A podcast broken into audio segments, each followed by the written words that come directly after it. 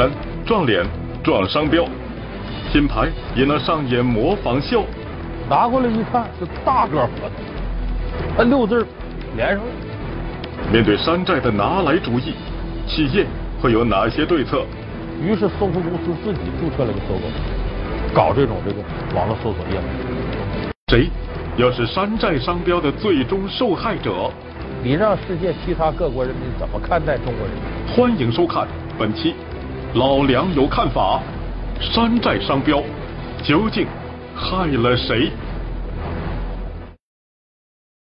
用冷静的理性温暖人间，观众朋友们，大家好，欢迎您来到河北卫视《老梁有看法》节目。我们现在看一些这个娱乐报道啊，经常有一个词儿叫这个撞衫，就说两个呀大牌明星在一个场面很大的这个时候碰着了，结果发现呢，你穿的我穿的是一样的衣服，那大家觉得挺尴尬，说怎么选在一块儿去了？还有一种现象叫撞脸，就说某一个普通百姓啊。长了一张明星脸，哎，他跟某一个明星长得挺像，呃，所以看起来挺好玩。我刚才说这两件事，您可能会觉得有点尴尬，有点滑稽，呃，认为这种相像啊，确实给我们生活当中带来一些错位的快乐。但是我们今天要说这个事儿，虽然和这两个类似，但带来的可不是快乐和滑稽，它会给我们带来很大程度上的一种忧虑。这是什么现象呢？我们管它叫撞商标。什么叫撞商标呢？我有一次坐火车，渴了，我买瓶饮料喝吧。这是零一年、零二年时候的事儿。结果我一看，这不雪碧吗？买瓶雪碧吗？结果我喝的时候，我就觉得，我说怎么那么死甜死甜的呢？我再仔细看商标，不是雪碧，是云碧，繁体字那个云。就这么拿着，以我这眼神，就在这个距离我都看不清。到这我仔细看，哦。原来这是那个“云”字，繁体字的。说这个喝核桃露，买一瓶核桃露，说挺有名品牌吧，叫做这六个核桃。拿过来一看，是大个核桃，它六字连上了。我说到这儿，您肯定就知道哦，所谓撞商标，不就是山寨商标？哎，咱今儿就给大伙说说，在我们生活当中几乎无处不在的这个山寨商标。商标。是识别某商品、服务或与其相关具体个人或企业的显著标志，而山寨商标就是通过使用相近的字或字母，模仿著名商标，或在知名商标前后加上词缀的方式而得到的一些与著名商标非常像的标志，或者是对某知名商标的外形进行模仿，使购物者误认为是该知名商品的一种不正当手段。那么。我一说山寨商标，很多人咬牙切齿，这假冒伪劣产品就该打击。对不起，咱先纠正个概念，山寨商标可不是假冒伪劣。什么叫假冒伪劣呢？就你比方我这一个品牌，比方说飘柔，我也出飘柔，我连盒子、商标、生产地址什么这条码啊都跟你一样，然后我冒你名，这叫假冒伪劣产品。山寨商标不是，山寨商品特点是。我这商标和你不一样，尽管看着都很像，但是你细仔细一看，它有差别。而且我这个注册商标的号、生产的地址、厂家联系电话都是我的，我这是真实的，我不是假的，我就是跟你像。所以这叫山寨商标。山寨和假冒伪劣不同。如果说假冒是盗用的话，那么山寨就是模仿。山寨商标就像明星的模仿秀一样，虽然不是名牌，但却利用了名牌效应，赚足了大众眼球。电影《大腕》中就出现过这样的经典桥段。在葛优为导演泰勒策划的喜剧葬礼上，赞助商大都是一些山寨企业。呃，标驴的运动装完了，下边是什么？抓紧。呃，美的啊，手表一只，杜新娘金项链一条。标驴运动鞋一只，左脚还是右脚？左脚。右脚是铁东尼皮鞋一只，杀手牌太阳镜一副。啊？你怎么把镜片拿下来啊？得给硕士伦隐形眼镜。在电影场景让我们啼笑皆非的同时，我们也看到了生活中山寨产品的无处不在。消费者往往一不留神就看错了商标，这时候山寨产品对驰名商标的冲击也就不言而喻了。我举个简单例子，你就知道，比方说这个有人愿意喝这个营养快线，都知道娃哈营养快线。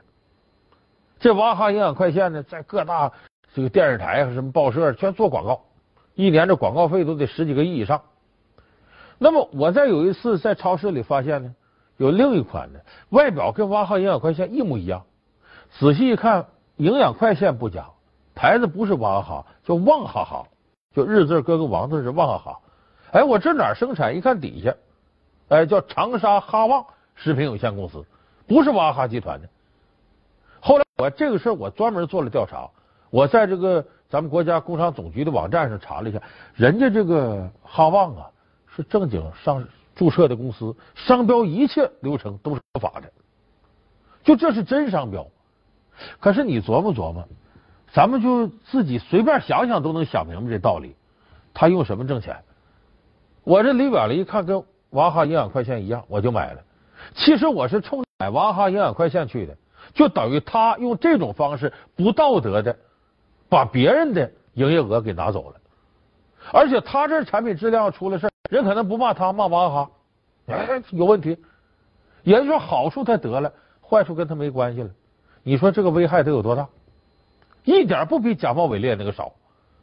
而且这个现象在我们生活当中越来越多。一线城市可能还少点三四线城市、城乡结合部、农村，遍地都是这些山寨商标。你你咱们生活当中不光是食品，你包括日化产品，有不少都是。你要说雕牌洗衣粉、雕牌香皂，一看这是雕牌，再走近一看，把雕字分开了，周柱牌的给拆开了。我相信有不少住在农村的朋友，你准买过这周柱牌的，什么白猫洗衣粉、百猫、日猫。就连这样都有，你离远了一看一模一样，这整个颜色呀、图案什么全是一样的。这食品领域坑人的现象更多。你像这伊利牛奶，有个引力牛奶，把那单立人给去了。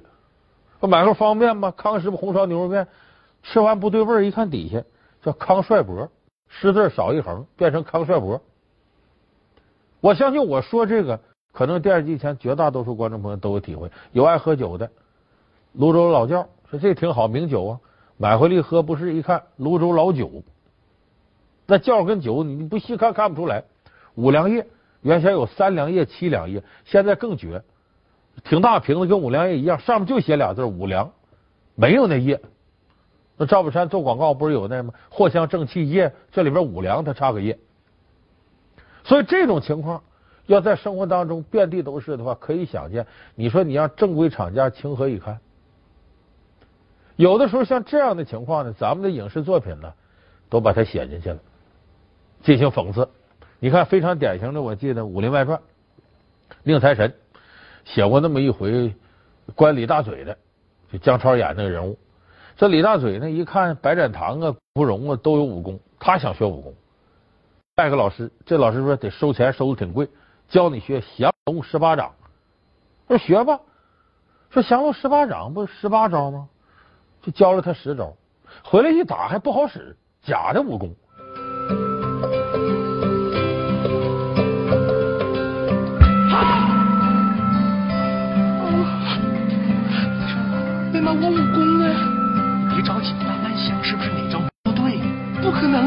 我师傅教的来的。你哪来的师傅？他是干嘛的？我师傅姓洪，是个退隐的前辈高人。我知道降龙十八掌就他教的。降龙十八掌啊。好像在哪听说是不是有十八招啊？十招，我师傅说了，那八招早就失传了。不行，我得找我师傅。这白展堂他们挺生气，敢骗我们哥们钱，就把这师傅给摁这儿了。这位师傅说：“我没骗你，没骗你，我教你的就是降龙十八掌。”说：“你不降龙十八掌十八招，你怎么才十招？”他说：“我说的是降龙十八掌，降龙十八掌。你听成降龙十八掌，你赖谁？你看，要我那套降龙十八掌。”瞎编的，这是赤裸裸的侵权呐！你这不怕丐帮找你麻烦？找什么麻烦？他那是十八掌，十八招，我呢是十八掌，打你自己。十招。我掐你！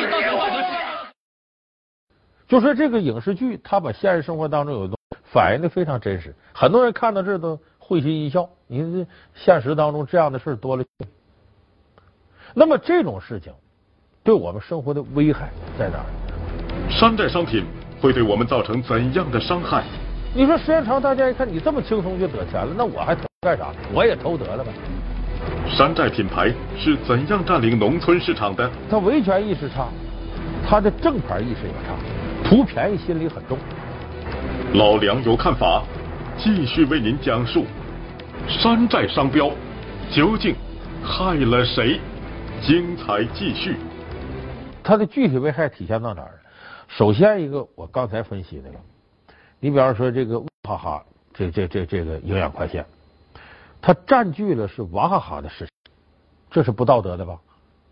另外，更加严重的问题是什么呢？就如果你这么长久下去的话，人家花了很大力气开发的市场，比方说我有技术呃专利，然后我铺广告。结果被你呢不劳而获的给偷走一部分。你说时间长，大家一看你这么轻松就得钱了，那我还投入干啥？我也偷得了呗。这回就形成一种马太效应，最终大家都去效仿，造成劣币驱逐良币，这市场就给搞乱了。还什么知识产权呢？什么核心技术？谁也不用搞，咱就偷人就得了，模仿像就行了。劣币驱逐良币是指当两种实际价值不同但面值相同的货币。同时流通于市场时，重量或成色较高的货币会被收藏或被融化，用于制作劣币，而逐渐退出流通领域。而市面上充斥着实际价值较低货币的一种现象。这种现象在现实生活中比比皆是。譬如说，不守秩序的人常常捷足先登，造成遵守秩序的人越来越少。盗版光碟价格便宜，造成没人购买正版光碟。同样。山寨商标对知名品牌的冲击，也让很多企业不寒而栗。所以，这首先一个危害是让企业感到危险，让那些自主创新的企业、投入很大的企业感到人人自危。现在有很多企业就是知名品牌，他怕的就是被别人给模仿。我记得以前冯小刚有个电影叫《大腕儿》，哎，当中有一段特别有意思，葛优和一个互联网公司在谈业务，说你们是什么公司啊？啊，我们是搜狗公司，光听说有搜狐啊，怎么还有搜狗的？这时候这演员说句特经典台词儿，呃，他搜他的，我搜我的，我们各搜各的。这在当时是个笑话，可是后来呢，这个事儿不可乐了。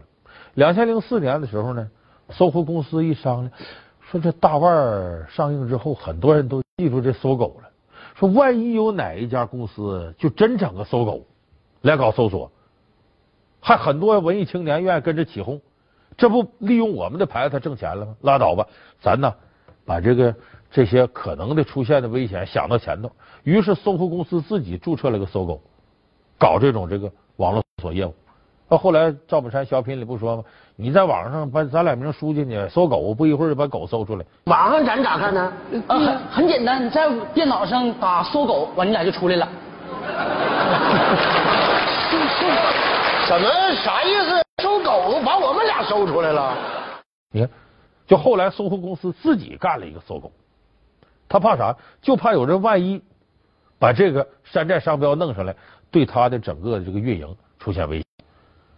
所以说，首先一个对企业来讲，这是一种对认认真真做企业、愿意正常投入的企业一种最大伤害。第二个呢，从消费者角度来讲，这个事儿的危害很大。咱不说别的，就说食品这行当，因为很多大牌子的企业一旦出现质量问题，它的损失很大，所以他们对质量是有严格把关的。但是这类山寨商标，他不管你的事儿。我就了解到很多这类山寨商标的拥有者，比方说食品，它不是建立统一工厂、统一流程、安检各方面，它随便，比方说在这个地方卖，就在这个地方建个厂子，甚至委托当地一些没有生产资质的企业，你来给我生产。进行代工，代工生产往往不必为质量负责任，再加上有地方保护，可能你到时候执法要来抓这个给你生产这个产品质量不合格的，这企业黄了没了。你再找他啊，他们是替我这个替我生产，他们自己我们签的质量协议，你看他还不承担责任。而且最严重的是，这种山寨商标在食品行业最严重。这个食品销哪儿去了呢？在一线城市，你看北京、上海、广州这地方，包括一些二线城市，这相对少。三四线以下城市是重灾区，尤其是小城镇、郊区、城乡结合部、农村。当然，农村是现在山寨商标的重灾区。我到很多农村去看，你包括河北省的农村，你到下边农村的小卖部，你看去那些食品山寨商标遍地都是。他这个绝不仅仅是我说无良企业呀、假冒这些人，包括就我们说山寨商标的拥有者他缺德。关键是我们这社会得思考，他有巨大的需求。你比方在农村，农村人维权意识很差。你比方说这个伊利一箱牛奶挺贵，引力的就便宜，便宜就便宜，看着跟名牌似的，我买了送礼也是好的。所以他维权意识差，他的正牌意识也差，图便宜心理很重。也许大城市人对生活品质的注重，让山寨货没有市场，但是在小城镇、农村等一些收入较低的地方。山寨产品极大的满足了那些消费能力有限但又向往高品质生活的群体对知名品牌的消费欲望。所以，尽管山寨货质量没有保障，但他们仍然以低价位但看起来很美的优势，吸引着三四线城、小城镇、农村的消费，像洪水一样的泛滥在大街小巷。而且，农村这个食杂店，假如要进货的话，他得到县里边。不可能县里头有给他送货的，那到县里从哪进批发部？有人算一笔账吗？你比方说这个这个旺哈哈营养快线卖一瓶，差不多能挣两块多钱。正规的娃哈哈营养快线才一块钱，这利润差两倍多呢。呃，所以我卖这个我能挣大价钱。我为了挣钱，我就进这个。那到农村这块从他这进货，一看挣钱也多，那我就干吧。在利益诱使之下。就说明这个山寨商标在中国有强大的市场做支撑，就像我们很多人使的，你比方说买盗版碟，哎，用这个山寨手机一样，有强大的需求，我还能用上那类产品，我还少花钱了。这个事儿的根源在哪儿呢？为什么山寨商标大行其道？是因为山寨产品有强大的需求，就是我们一方面想享受现在的好的东西，另一方面还不愿意多花钱，所以说这方面的危害对中国人来说是非常。大的，那么这种危害呢，不仅仅是害国内，甚至能造成不良国际影响。乔丹在中国怎么会有了亲兄弟？是不是真的乔丹的孩子？不是。阿迪达斯又是怎样变成阿迪王？这阿迪王是地道的山寨商。对山寨，我们究竟该怎么办？千万不要占这个法。老梁有看法。山寨商标。究竟害了谁？精彩继续。我举个例子，在二零一一年，有一些愿意看 NBA 的朋友打开这个中央五套直播，哎，发现个现象：呃，菲尼克斯太阳队、丹佛掘金队啊，还有那个亚特兰大鹰队，这三个队的主场，那么场地边有广告牌子吗？写着仨大字“阿迪王”汉字。很多人，哎呦，中国这个这个企业都干到美国去了。你看，不用问生产体育产品的，在 NBA 这都有一席之地。可是真懂行的人高兴不起来，甚至觉得脸上哎感到耻辱。为啥呢？这阿迪王是地道的山寨商标，他是借阿迪达斯，而且那商标也是那三角形，英文跟阿迪达斯也都挺像，就属于地道的一种山寨商标。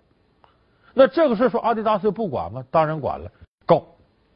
结果双方长时间这官司，其实，在不光是二零一一年之前，二零零九年的时候就已经开始双方打着官司了。前后这官司打了五年，就打官司过程当中，阿迪王根本没在乎你阿迪达斯，依旧我在 NBA 做广告。你这得横到什么程度？最后打到二零一三年，说这事庭外和解了。怎么和解了呢？这个阿迪王这边把这商标撤下来了，说跟你这太像了，今后我不用了，就到这拉倒了。就之前这五六年非法所得。一点都没往上交，实际等于阿迪达斯投降了，我跟你整不起了。哎呀，我这跟跟流氓干，我干不起，得了，我认输了。就等你别再用我这商标就行了。这五年的非法所得，阿迪王赚个盆满钵满。不光是这一个事儿孤立，还有呢。大伙儿很多好打篮球的朋友，可能到一些呃商店买过乔丹牌运动鞋啊，可不是 Michael Jordan，不是那个啊，就是汉字乔丹。我们谁都知道是迈克尔· a n 译成乔丹，谁都知道篮球之神。说这个牌子怎么回事？有的人就认为买的时候说，这看来是 NBA 推荐过来的啊，怎么才多少钱？一双鞋一二百块钱，还真便宜，销量当时非常大。是不是真的乔丹的牌子？不是，乔丹是一九八四年加盟 NBA 的，到八五年的时候，耐克发现这小子弹跳太厉害了，哎，就以他的名字呢，乔丹第一代、乔丹第二代耐克鞋，商标是个长翅膀的篮球。后来到了这个八六年、八七年的时候呢，迈克尔乔丹参加扣篮大赛。有个非常有名的，在罚球线上起跳飞过去扣篮，所以那个时候乔丹第三代开始用什么商标？就乔丹在空中滑翔准备扣篮，用了一个剪影。而咱们这个国产的乔丹牌，福建的牌子，用的不是乔丹扣篮，而是用乔丹上篮，也是一个剪影。可是如果你不仔细去甄别的话，看不出来，尤其还叫乔丹牌，大家更以为这是一回事儿。后来在二零一二年呢。这个迈克尔乔丹那时候也退了，也开始做生意了。这事你侵犯我的这个商标，乔丹告。I've always thought my name means everything to me, and it's and it's something that I own. And when someone take advantage or misrepresents that, I think it's left up to me to protect that. Unfortunately, a Chinese sports company has chosen to build a Chinese business off my Chinese name without my permission. I have no other choice but to turn to the courts. I think companies do succeed by having an established relationship with the consumers and an honest relationship with the consumers. 这个事儿打了很长时间官司，也弄得没结果。最后弄成什么呢？这个乔丹企业说：“我们把我别的俩商标，哪俩商标呢？他把乔丹俩儿子商标都注册下来了，呃，就马库斯·乔丹和杰弗里·乔丹。他自己辩解啊，我们这乔丹不是你那乔丹，中国不有这夏于幽谷，千于乔木吗？我们这乔丹是南方草木的意思。你南方草木，你注册哪门子杰弗里马库斯呢？欲盖弥彰吗？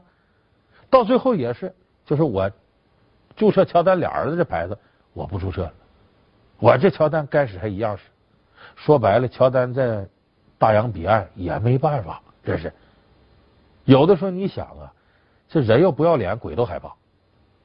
而且现在呢，这个牌子呢，自己说我要塑造民族品牌，那是钱挣差不多了，也得要点脸了。现在，就我说这个过程，大家可以看到，我们部分人有些企业在野蛮生长的过程当中打擦边球，但是你这样一种方式，你让国际上怎么看待中国的企业？都说中国崛起，中国崛起，你就靠盗版，就偷人东西崛起啊？你看在国际 WTO 的时候跟咱谈判。就集中谈到你对知识产权的保护，美国人就说我们是在跟小偷谈判。你在一定程度来讲，人家讲的不是一点道理没有。当然，他戴着有色眼镜看咱们，有则改之，无则加勉。咱有没有这事儿？确实有这样的事儿。随着综合国力的提升，中国正在崛起。可是这些山寨事件在国际上的影响，却让我们崛起的祖国陷入了一场尴尬。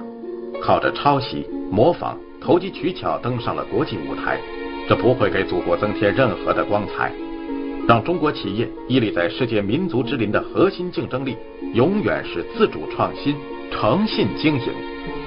山寨商标看似事儿小，却关乎道德与诚信。面对山寨商标带来的危害，我们还要从根本上解决。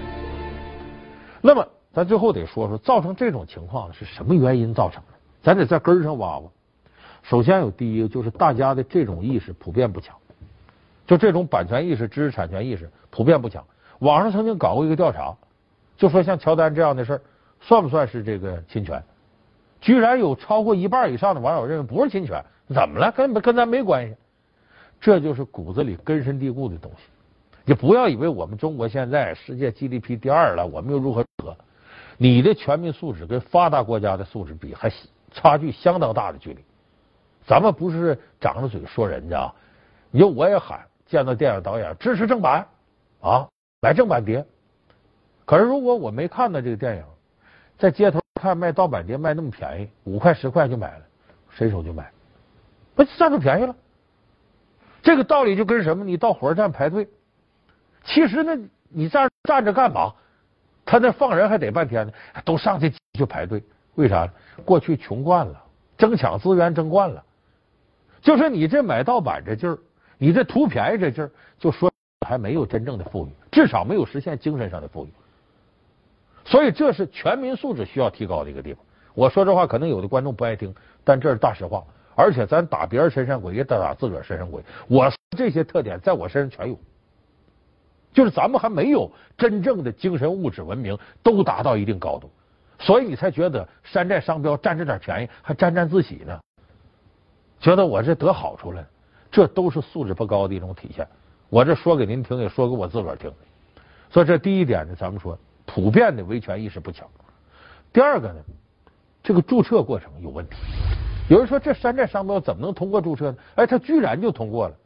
本来咱们的规定里边有你模仿啊什么之类是不能的，可是有的人会打擦边球。你比方前面我说那个旺哈哈，他是怎么通过注册的呢？这个娃哈哈营养快线奶制品里已经有这个了，你再这么注册，人家工商局不干。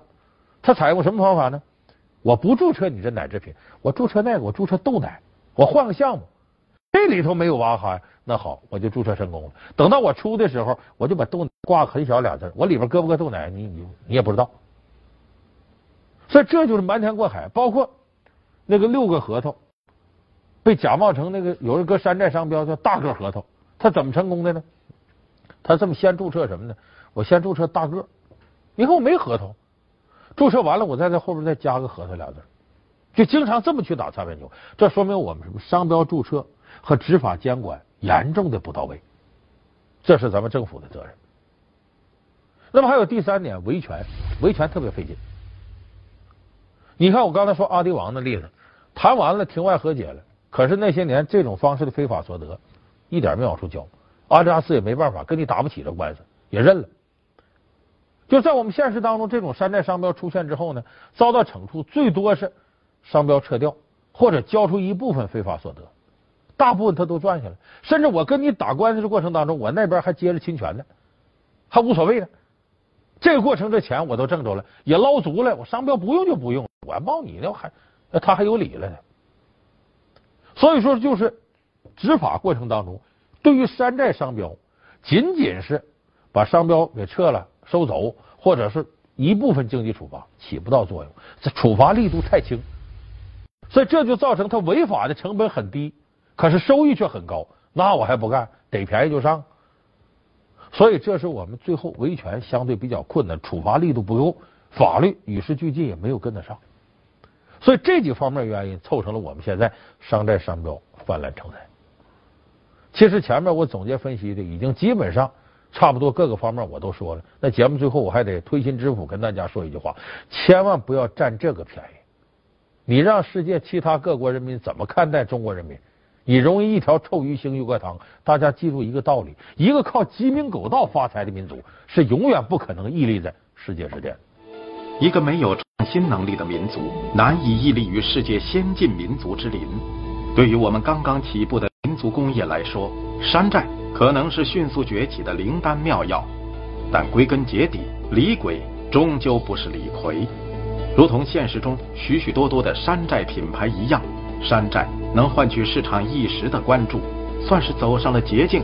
可商品的发展终是要遵循市场规律的，过硬的质量和良好的服务，加上优质的管理，才是企业做大做强的不二法门。在这里，我们也希望我们的民族企业能充分体现对知识产权的尊重，对自主创新的尊重，以及对质量安全的尊重。唯有如此，中国制造。才能从根本上提升及改善国际形象，成为人见人爱的一块金字招牌。马航失联，是何消息成为事件转折点，它的结果出现了一个初步的定论。责任不明，家属究竟能否获得事故赔偿金？所以这就是我们说的冤有头债有主。面对突发灾难，我们究竟该如何保障遇难家属权益？